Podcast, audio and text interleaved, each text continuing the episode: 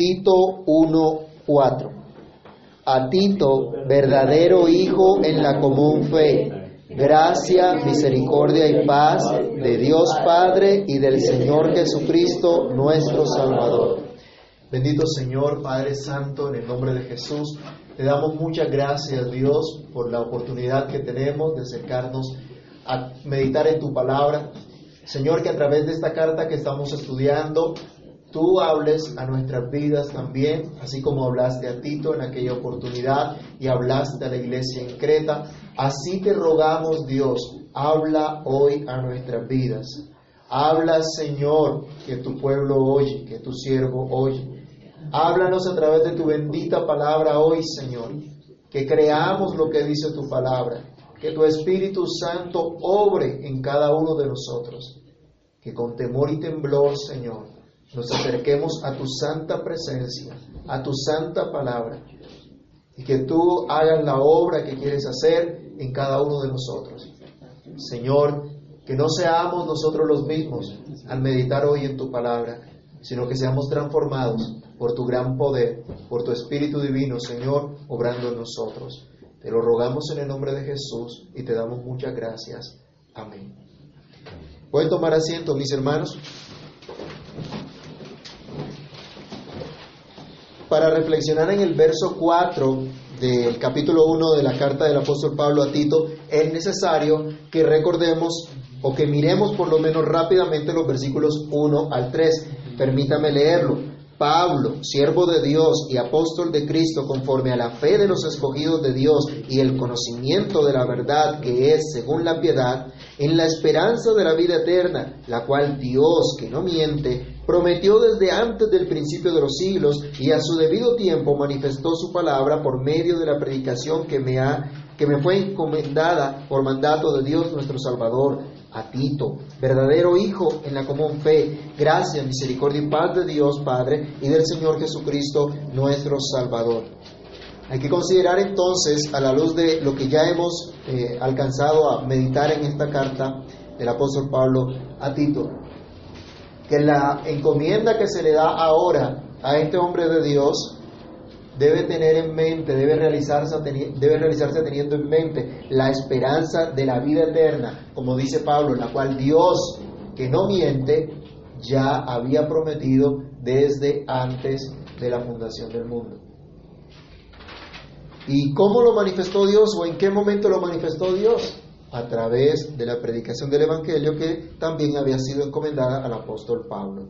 Por cierto, hermanos, son muchas las motivaciones que podemos tener cada uno de nosotros y que nos pueden mover cada día de nuestra vida a hacer tal o cual cosa, levantarnos cada día. Pero solamente la esperanza de la vida eterna es la motivación verdadera para una vida de piedad, una vida de constante servicio a Dios, una vida de gratitud ante el infinito, inmutable y eterno amor de Dios. Con esto en mente, entonces podemos nosotros pensar en el versículo 4 que nos corresponde reflexionar el día de hoy, cuando Pablo está escribiendo a su destinatario original esta carta, y podemos hablar y reflexionar de Tito acerca de un verdadero creyente. Vamos a hablar hoy acerca de lo que es un verdadero creyente. Y no solo esto, sino que Pablo le está diciendo que Tito es un verdadero hijo en la común fe, un verdadero colaborador, un verdadero comisionado apostólico. Así que a la luz de la descripción que Pablo da a, a Tito, consideremos entonces en esta oportunidad el ejemplo de un verdadero creyente. Y lo primero que debemos hablar es que un verdadero creyente es un verdadero hijo de Dios. ¿Cómo se expresa Pablo? ¿Cómo saluda Pablo? ¿Con qué afecto entrañable saluda Pablo a Tito?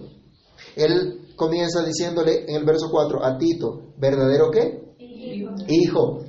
Verdadero hijo. Y esta expresión de verdadero hijo, de hijo legítimo, de hijo real, no de un creyente nominal, sino de un creyente verdadero, está amarrado a la idea de un, un, una persona que es muy querida, de un verdadero hijo, alguien que es muy querido. Pablo está diciendo aquí a, Tito, mira, tú eres un hijo de Dios y eso es lo primero que debes tener en cuenta. Pero Dios me ha usado a mí para que tú conozcas el Evangelio y de esta manera te conviertas en hijo de Dios y sepas que eres un hijo de Dios. Entonces, ¿a quién utilizó Dios como instrumento para anunciar la salvación a Tito y para convertir a Tito en un creyente? A Pablo. Y por eso Pablo le está dando a entender o le está diciendo, tú eres mi hijo espiritual. Pero si era hijo espiritual de Pablo, ¿qué debía ser primero él? Un hijo de Dios. O tenía que identificarse como un hijo de Dios. Es muy probable que Tito haya sido uno de los primeros convertidos por instrumento del ministerio del apóstol Pablo y de una vez fue uno de los que sirvió en su, equipo apostólico en su servicio al ministerio. Vayamos a Gálatas capítulo 2, versículos 1 al 3, donde encontramos una referencia inicial acerca de Tito y de cómo Pablo, aún estando en contra de los judaizantes, manifestó el Evangelio trayendo como testimonio de lo que Dios había hecho entre los gentiles a un gentil y este era a Tito. Y él no quiso eh, o no fue obligado a que Tito se circuncidara. Pablo está hablando aquí del momento en que él sube a Jerusalén después de varios años de estar conociendo al Señor, sirviendo al Señor, sube a Jerusalén, se reúne con los apóstoles y los apóstoles no le dicen, mire, es que usted tiene que circuncidar a todos los gentiles. Al contrario, él va a testificar aquí que los apóstoles le dieron la diestra, le dieron la señal de compañerismo. Algo así como lo que ustedes han visto cuando hay una ordenación de un pastor, que los otros pastores que oran por él le imponen las manos, también lo saludan y le estrechan la mano como señal de compañerismo diciendo, sí, Dios te ha puesto en el ministerio, así que adelante. Algo similar es lo que está diciendo Pablo acá. Vamos a Gálatas 2, 1 al 3. ¿Quién lo puede leer? Después, pasados 14 años, subió otra vez a Jerusalén con Bernabé, llevando también conmigo a ti.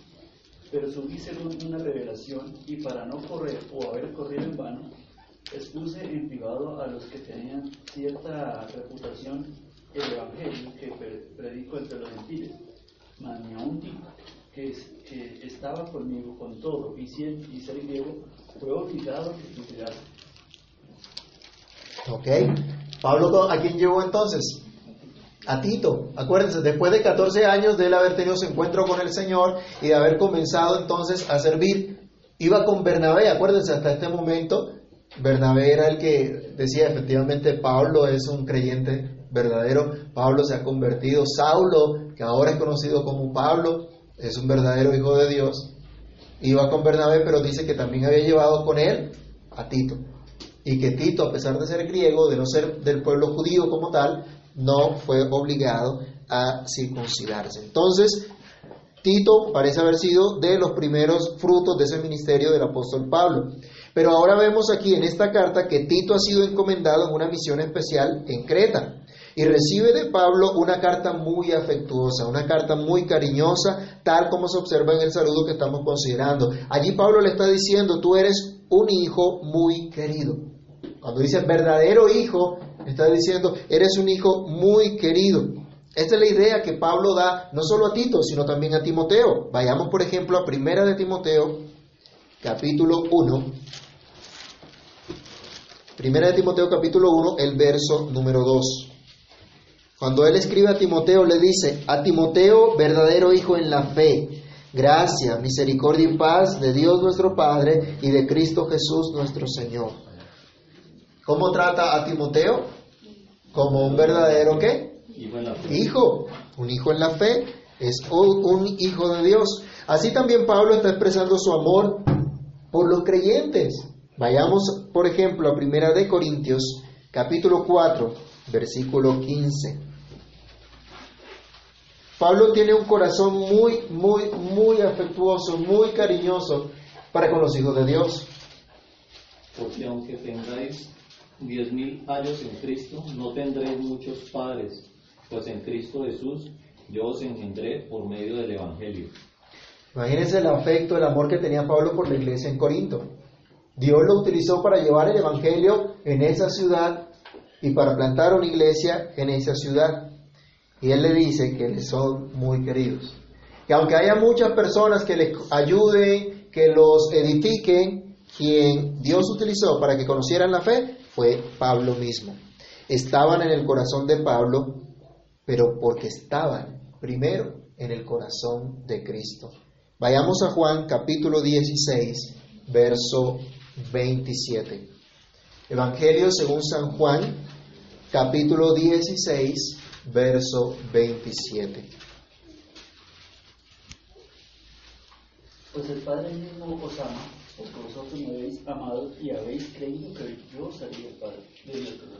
¿A quién es que ama el Padre según ese versículo? ¿A los que creen en quién? A los que creen en Cristo. Pablo decía, ustedes me son muy queridos, son muy gratos a mí, pero a la vez ustedes son muy amados por Dios, tal como enseña el Señor Jesucristo acá. Ustedes son amados por Dios porque han creído en Cristo. Veamos otros dos pasajes que nos hablan en una manera especial de ese amor del Señor que, nos ha, que, que, que tenemos por ser sus hijos. Efesios capítulo 5, verso 1. ¿Quién lo puede leer? Efesios 5, 1. Sed pues imitadores de Dios como hijos amados. ¿Hijos qué? Amados. Amados, hijos amados. Eso es la iglesia, eso es el pueblo de Dios. Hijos amados.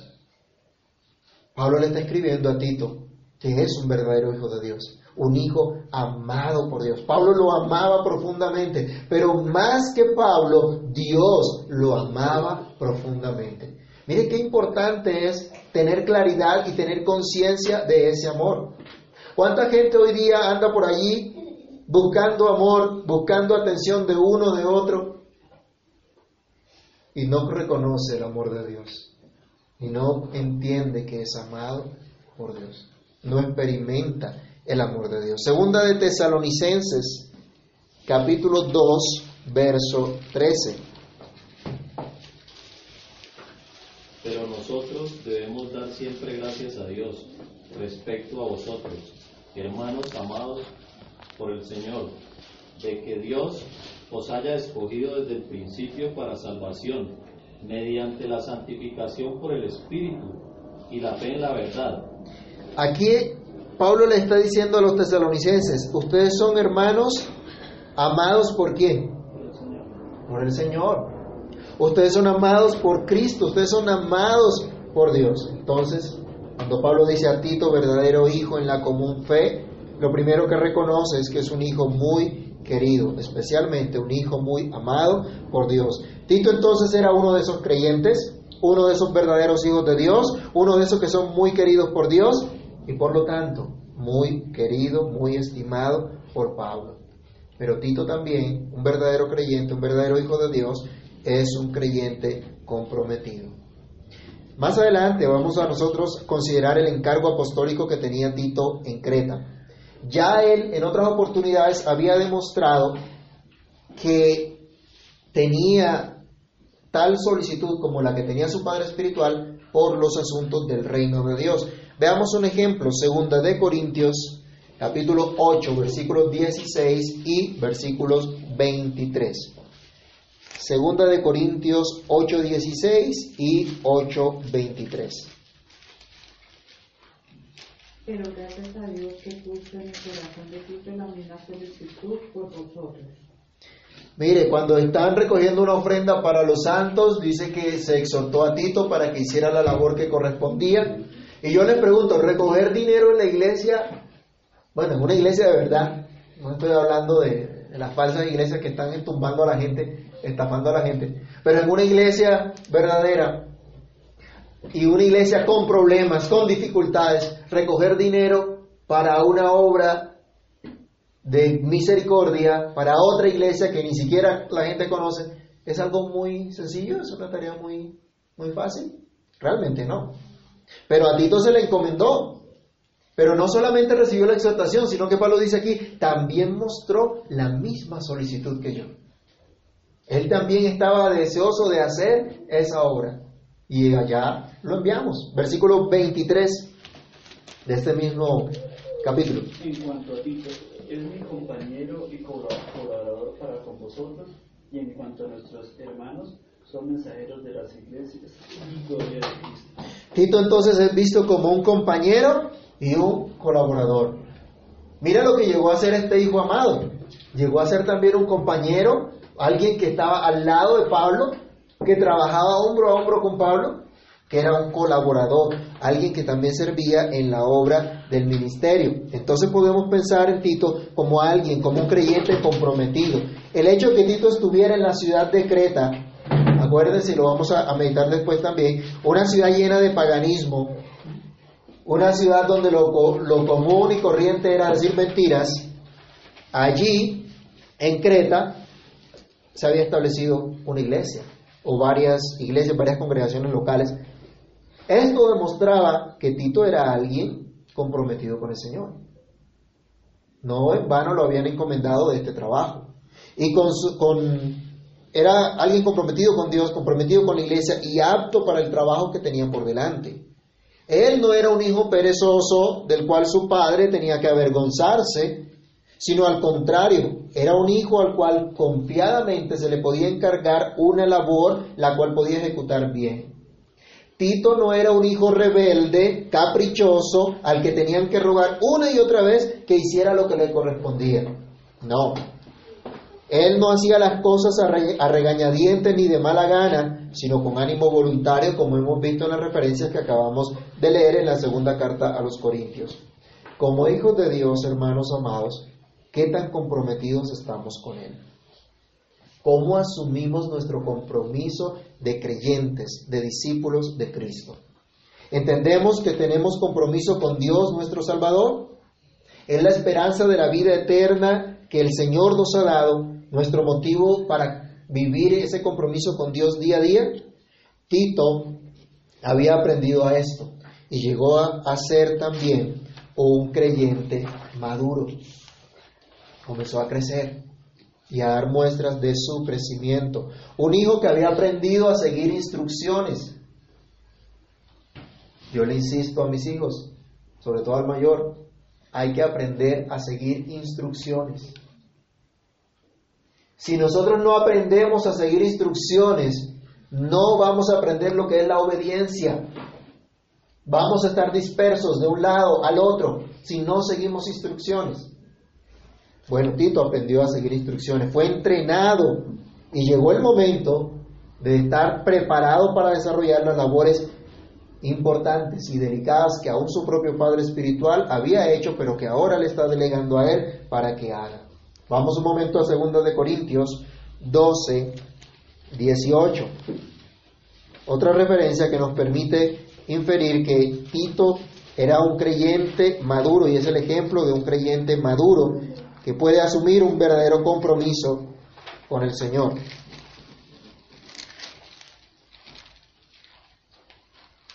Rogué a Tito y envié con él al hermano. ¿Os engañó acaso Tito? ¿No hemos procedido con el mismo espíritu y en las mismas pisadas?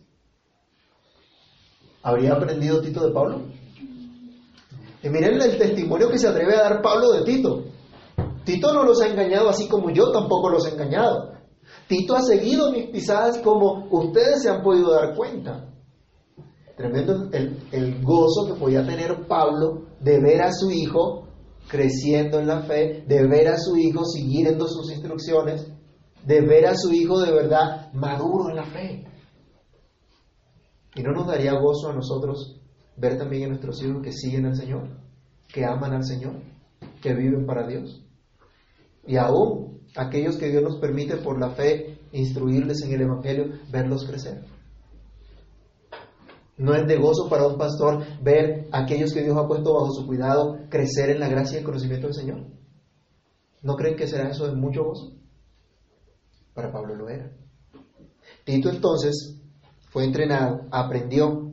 Aprendió entonces a comprometerse con el Señor, a vivir para la gloria de Dios y a ser ejemplo para otros.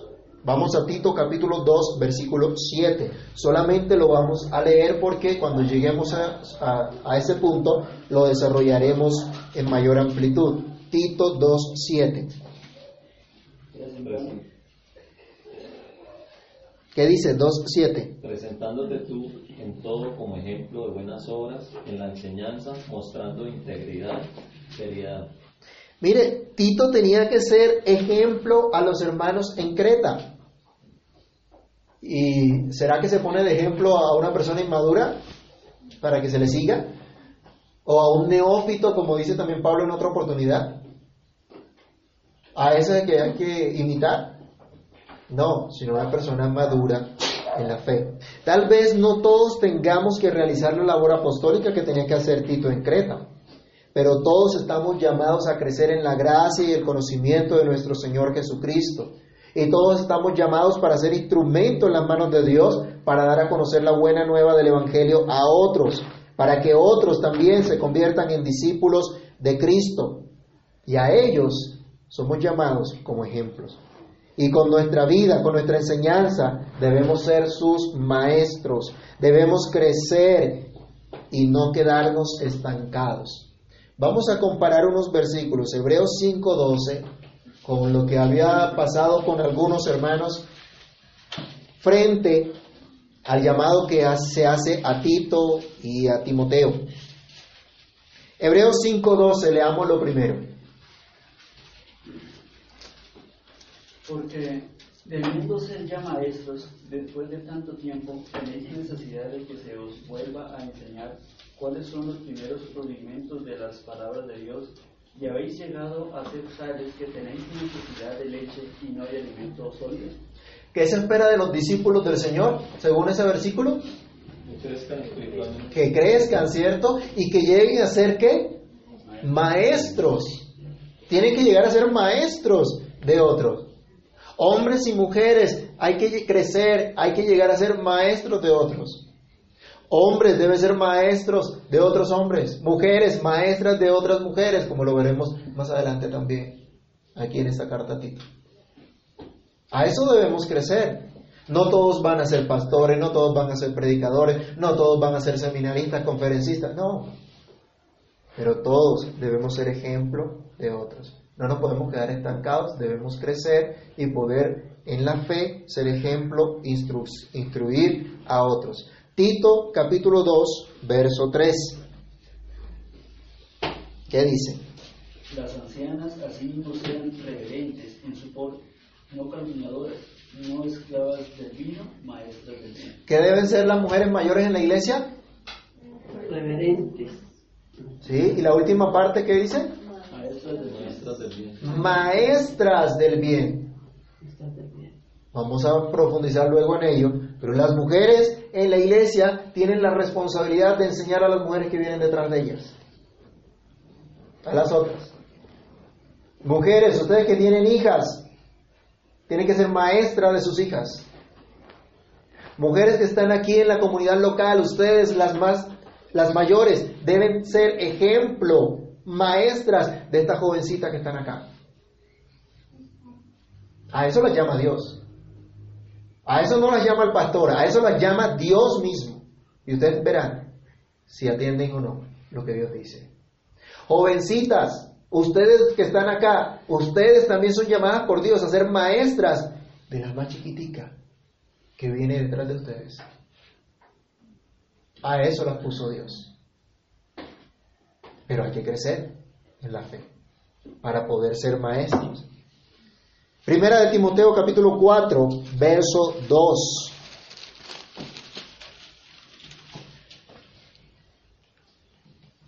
Perdón, no es primera de Timoteo, es Tito 2, 7. presentándote tú en todo como ejemplo de buenas obras, en la enseñanza mostrando integridad, seriedad. ¿Qué tenía que ser Tito entonces? Ejemplo. Un verdadero hijo de Dios engendrado por medio del ministerio de la predicación del apóstol Pablo, enseñado por Dios, ahora crece en el Señor, se ha hecho, es, es por Dios un hijo, es hecho por Dios su hijo, muy amado, muy querido por Dios, por lo tanto, él debe crecer en su compromiso con el Señor, es un creyente maduro, un creyente que sigue aprendiendo, pero que es ejemplo y de ayuda a otros. En segundo lugar, cuando Pablo escribe a Tito en el versículo 4, le dice, tú eres verdadero hijo en la común fe. Y como tú eres verdadero hijo en la común fe, yo deseo para ti gracia, misericordia y paz. Un verdadero creyente, un verdadero hijo de Dios es receptor de la gracia, misericordia y paz. Pensemos en esto. Pablo le está diciendo, debes recordar tú, por encima de todo el trabajo que tienes, por encima de toda la tarea que tienes por delante, por encima de todos los desafíos que tienes por delante, tú eres receptor de la gracia, misericordia y paz de Dios. Algunos, eh, si ustedes de pronto han, han leído otras versiones de la Biblia, solamente dice gracia y paz. ¿Sí? Algunas traducciones solamente traen gracia y paz, pero nuestra traducción basada en el texto Receptus, el que está eh, apoyado por muchísimos manuscritos, nos tiene gracia, misericordia y paz. Y es que estas tres cosas van juntas. Estas tres cosas están integradas, vienen de la mano. La fuente de todas ellas entonces es esa gracia. Pablo encomienda a Tito una tarea no fácil. Pero antes de encomendarle la tarea, lo encomienda a la gracia, misericordia y paz de Dios Padre y del Señor Jesucristo. Aquí debemos aprender entonces, hermanos, todo creyente para vivir como hijo de Dios, para vivir comprometido con su Señor, no puede descansar en ninguna otra cosa que no sea la gracia, misericordia y paz de Dios. Tito debía reposar en el favor inmerecido de parte de Dios para él. Esto es en la gracia de Dios. Un creyente verdadero entonces, una persona apta para enfrentar situaciones difíciles y hacer la voluntad de Dios en medio de ella, es una persona bien entrenada como siervo de Dios para considerar solo la gracia de Dios, no sus propias cualidades o fortalezas como refugio de su labor. Tito no podía mirar a que ya lo habían encomendado a tareas difíciles, a que él tenía ciertos dones especiales. No, esas no eran las cosas que lo hacían apto para el ministerio. Su, su competencia no venía de él, sino de parte de Dios mismo. La gracia de Dios es más grande, es más fuerte, es más poderosa y más valiosa que cualquier talento o capacidad que hubiera recibido aún de parte de Dios. Pero todo esto fluía del favor inmerecido de Dios hacia Tito, así como también fluye para cada creyente. Tito entonces no fue dejado en Creta a realizar una tremenda labor simplemente porque era un hombre estupendo, porque era un gran hombre que podía desarrollar esa tarea. No, Tito fue puesto allá por la gracia de Dios. No es que Tito tuviera méritos especiales para hacer esa labor. No, Dios lo estaba capacitando con su gracia para hacer esa tarea. Entonces Tito tendría que consagrarse y, concentrarse en la tarea que tenía, pero tenía que tener en mente que para desarrollar eso debía apoyarse, debía confiar, debía descansar en la gracia de Dios. Un creyente verdadero entonces es aquel que entiende que es receptor de la gracia divina y por lo tanto descansa solamente en el favor de Dios que no merece, pero que a Dios le ha placido darle en Cristo. Tito era encomendado a este favor de Dios y también a la ayuda constante de Dios. Le dice gracia, pero también le dice misericordia. En toda la escritura ustedes encontrarán que la misericordia nos presenta la idea de esa compasión profunda de Dios por aquel que está en un estado de miseria y que es incapaz de salir de él. Es esa disposición bondadosa y constante de Dios de ayudar a su pueblo. Veamos algunos pasajes que nos muestran esta idea. Efesios capítulo 2, versículos 4 al 6 y el Salmo 40, versículos 1 al 3. Leamos primero Efesios 2, del 4 al 6. Pero Dios, que es rico en misericordia, por su gran amor con que nos amó, aun estando nosotros muertos en pecados, nos dio vida juntamente con Cristo. Por gracia soy salvo. Y juntamente con Él nos resucitó. Y asimismo nos hizo sentar en los lugares celestiales con Cristo Jesús. El Señor simplemente se compadeció de nosotros diciendo, ay, pobrecitos, están muertos en delitos y pecados. ¿Se quedó solamente con esa compasión? No, esa compasión la puso en acción. Aquí nos dice Dios que es rico en misericordia por su gran amor con que nos amó. ¿Qué hizo entonces? Nos dio vida, estando nosotros muertos en pecados. Él vio nuestra condición miserable y vino en nuestro rescate, vino en nuestro socorro, vino en nuestra ayuda. Salmo 40, 1 al 3. Miren la experiencia de un creyente, no perfecto, pero un creyente temeroso de Dios y esperanzado en la misericordia del Señor. Salmo 41 al 3, leámoslo juntos. Pacientemente esperé a Jehová y se inclinó a mí y oyó mi clamor y me hizo sacar del pozo de la desesperación, del lodo cenagoso. Puso mis pies sobre peña y enderezó mis pasos. Puso luego en mi boca cántico nuevo, alabanza a nuestro Dios. Verán esto muchos y temerán y confiarán en Jehová.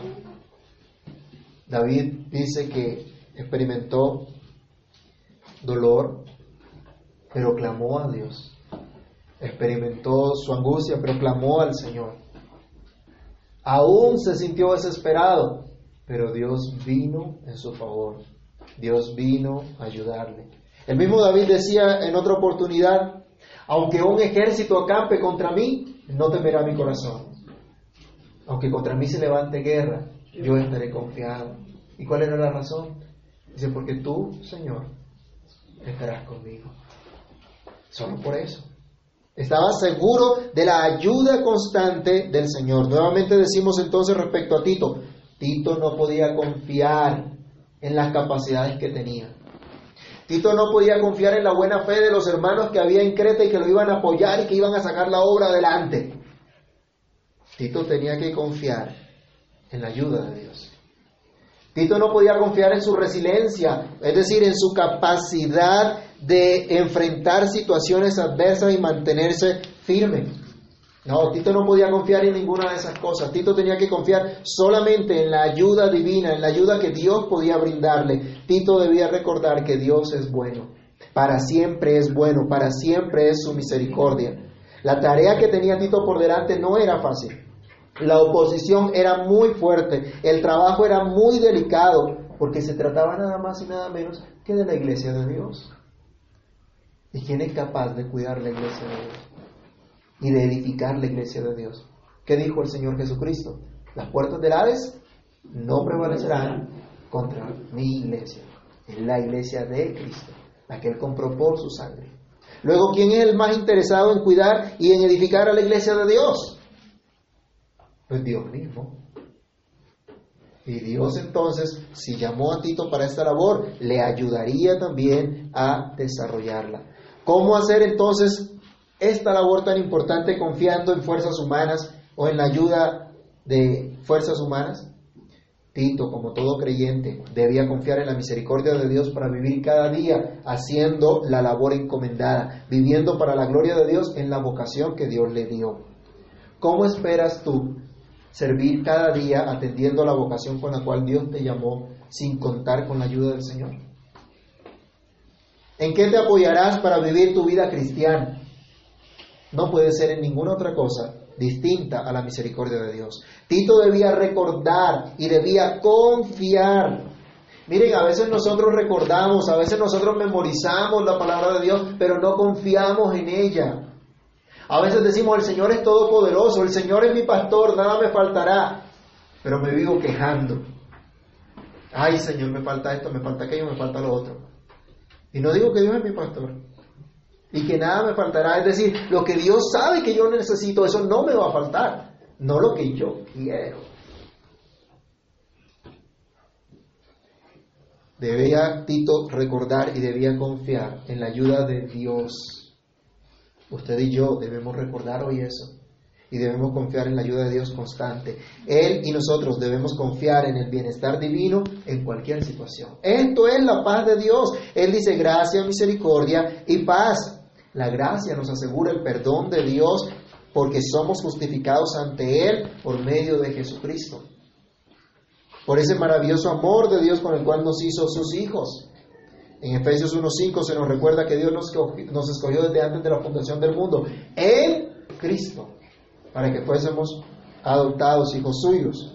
Esta gracia nos asegura la constante ayuda de Dios para sacarnos de la, de la miseria del pecado y de la muerte, para brindarnos el socorro oportuno en cada momento, en cada situación de nuestra vida. Estas cosas no pueden producir otra cosa sino paz.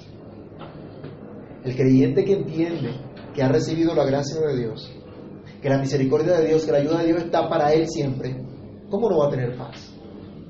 ¿Cómo no va a encontrar sosiego? El salmista también decía, ¿por qué te abates, oh alma mía? ¿Por qué te turbas dentro de mí? Espera en Dios, salvación mía y Dios mío.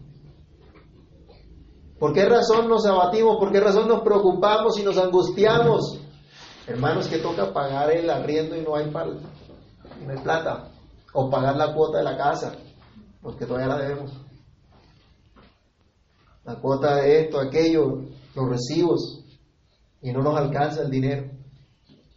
Bueno, el Señor dijo, no te dejaré ni te desampararé. Dios sabrá.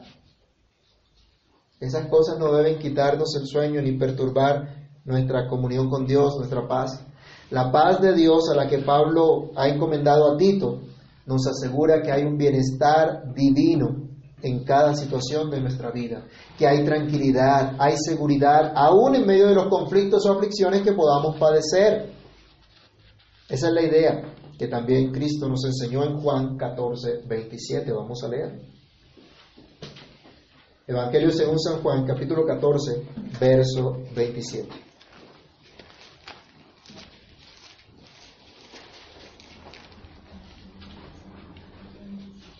La paz os dejo, mi paz os doy. Yo no os la doy como el mundo la da. No se turbe vuestro corazón ni tenga miedo. Si tenemos la paz de Dios, ¿hay razón para estar turbados, para estar con miedo? No hay ninguna razón, porque tenemos esa paz de Dios.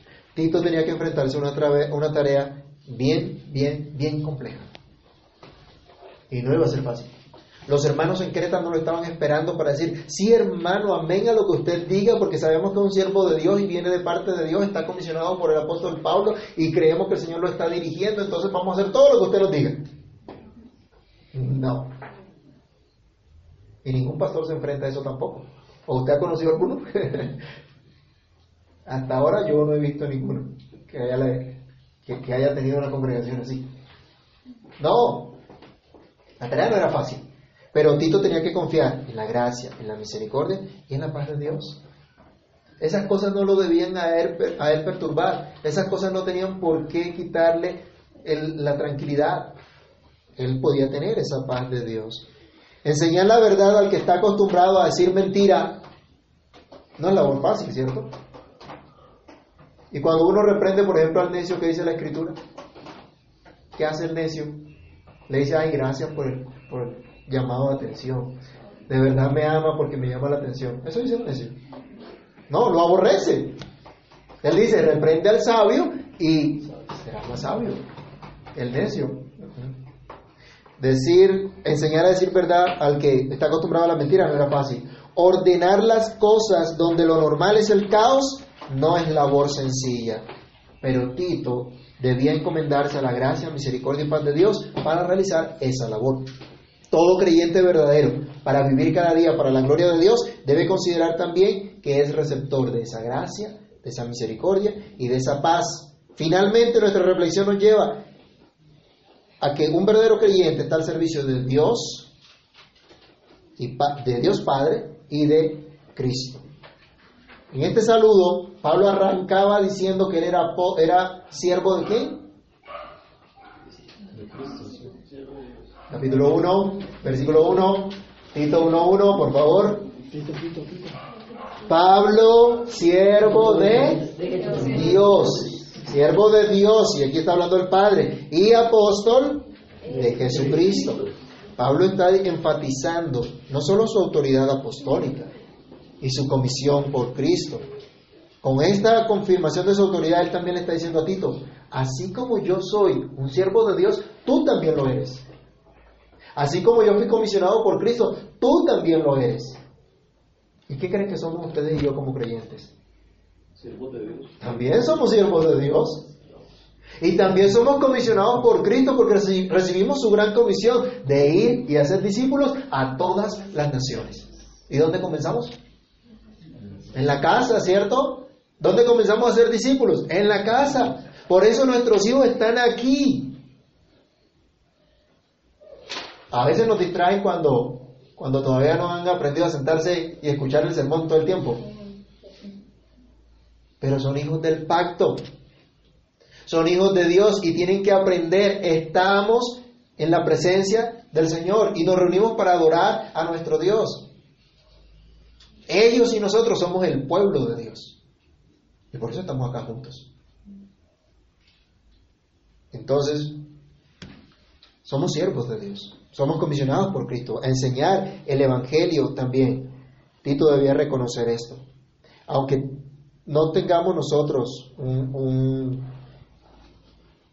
un, apostolado como, como Pablo, debemos ejercer el llamado que no puede ejecutar ninguno que no sea llamado por Dios para eso. Tito no fue eh, comisionado extraordinariamente como, como Pablo. Él no fue puesto por Dios de esa manera. Creo que el Señor no nos llama por teléfono. Entonces, Tito no podía no podía desesperanzarse ante la labor que tenía porque él había sido puesto por Dios para eso. Hermanos, nuestra labor no es sencilla, ¿no? Los que tenemos hijos, ¿es fácil enseñar a los hijos? ¿Es fácil instruirlos? ¿Es fácil lidiar con su rebeldía? ¿Es fácil lidiar con los caprichos que a veces le dan? Si no es fácil luchar con nuestros propios pecados, imagínense ahora con los pecados de nuestros hijos. No, eso no es nada fácil, eso no es nada sencillo. Pero Dios nos puso como sus siervos para entrenar a nuestros hijos, para enseñar a nuestros hijos. Dios Padre y Cristo el Hijo es la fuente de gracia, misericordia y paz. Tito era encomendado a esa gracia, misericordia y paz que vienen de Dios el Padre y del Señor Jesucristo, nuestro Salvador. Era un siervo de Dios, llamado por Dios, entonces tenía que confiar en esto. Pero esto viene de tanto del Padre como del Hijo. Tanto el Padre como el Hijo son la fuente de esa gracia, de esa misericordia y de esa paz en la cual Tito podía descansar para hacer su labor. Él no tenía un amo indolente, él no era siervo o esclavo de un amo indolente o inconsciente de la magnitud de la tarea que se le había encomendado. Dios sabe las pruebas que nosotros pasamos. Y Dios no es indolente, inconsciente para olvidarse de las dificultades que nosotros atravesamos. Y Él se compadece de nosotros. Tito debía confiar en eso. Dios es aquel Señor que asegura su favor, que asegura su ayuda, que asegura su paz. El Padre nos escogió en Cristo, como dice el apóstol Pablo en Efesios, desde antes de la fundación del mundo. Él es la fuente de esa gracia, misericordia y paz que Cristo ha logrado para el creyente. Él es ese Dios y Salvador a quien Tito está sirviendo y a quien tú y yo también estamos sirviendo. A quien representa a Tito cuando predica el Evangelio, a ese, es a ese Dios fuente de gracia, misericordia y paz. Ese Dios que ha manifestado su amor incondicional por los suyos. ¿Cómo no servirle entonces? ¿Cómo no confiar en la promesa real de su gracia, de su misericordia y de su paz? Dios Padre de Pablo y de Tito. Dios Padre amó, amo de, perdón, amo de Pablo, amo de Tito. Como decíamos antes, en esta carta Pablo pone de manifiesto que es eh, esclavo, siervo de Dios, Dios es su amo, pero le está diciendo a Tito, Dios también es tu amo, tú también eres esclavo de Dios. Dios te puso para hacer esta labor, Él es tu amo supremo, el único Señor, creador del universo, el que sustenta todas las cosas, el Padre de nuestro Señor Jesucristo.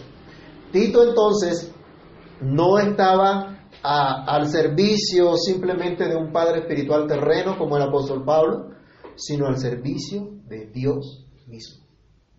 Y eso, hermanos, espero que Dios lo grabe profundamente en nuestros corazones. Porque tú y yo estamos puestos para servir a Dios. Somos siervos de Dios. Todos nosotros.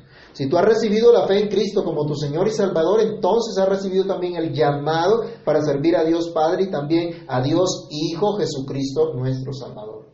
Pablo habla acá que fue comisionado por Cristo para declarar esa esperanza de la vida eterna, para predicar esa esperanza de la vida eterna, la cual Tito también tenía que anunciar en Creta.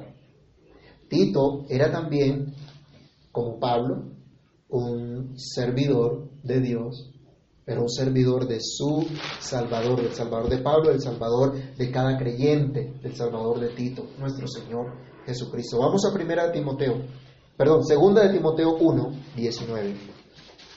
Segunda de Timoteo 1, 19. ¿Qué nos dice?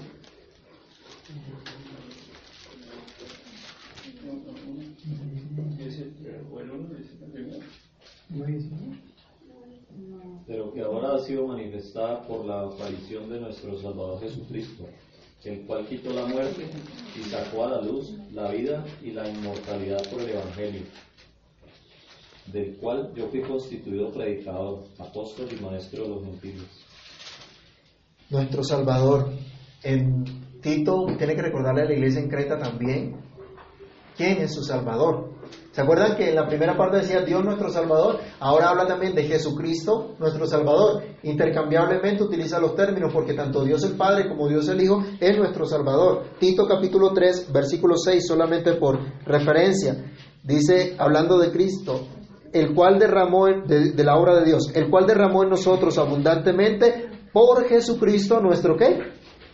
Nuestro Salvador. Un creyente verdadero entonces, consciente de la gracia, misericordia y paz de Dios, no puede hacer otra cosa que dedicar su vida a aquel que le salvó. ¿A qué estás dedicando tu vida? ¿Sirves a nuestro Señor Jesucristo, a nuestro Salvador?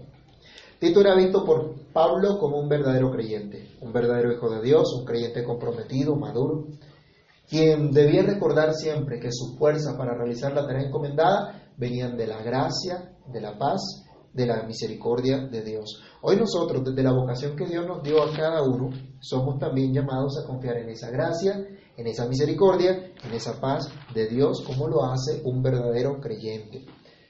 Creyente que al experimentar la bondad divina, crece en el servicio, crece en el compromiso, crece en el amor por Dios, manifestando esto en su vida diaria manifestando siempre que ha sido alcanzado por esa gracia del Señor, enseña la buena nueva a otro con sus palabras, con su ejemplo, aunque no sea fácil la tarea que tiene por delante. Oremos. Bendito Señor y Padre que estás en los cielos, en el nombre de Jesús te damos muchas gracias por tu palabra. Gracias Señor por el llamado que tú nos haces para servirte, para glorificar tu santo nombre.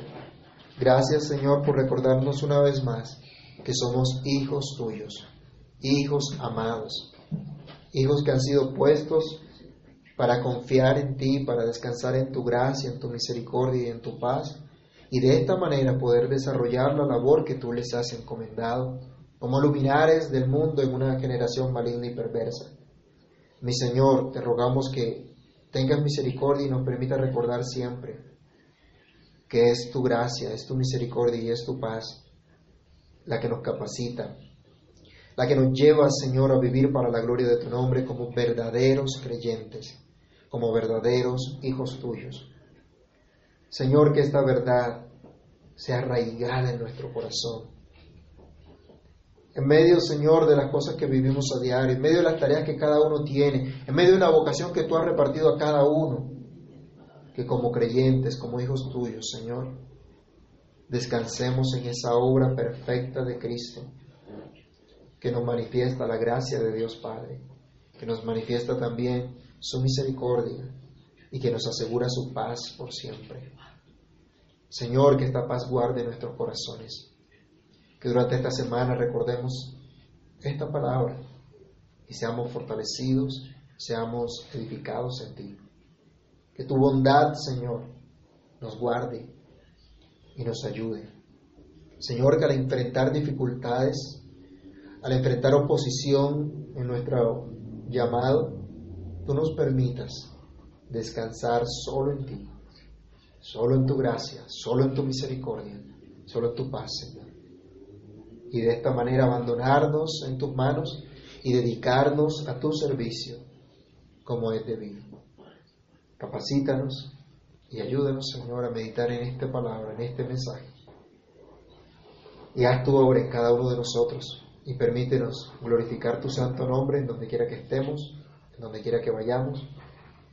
Bendice, Señor, bendice nuestras vidas para la gloria y honra de tu santo nombre. En tus manos nos colocamos y te damos muchísimas gracias, Señor. En el nombre de Cristo Jesús. Amén y amén.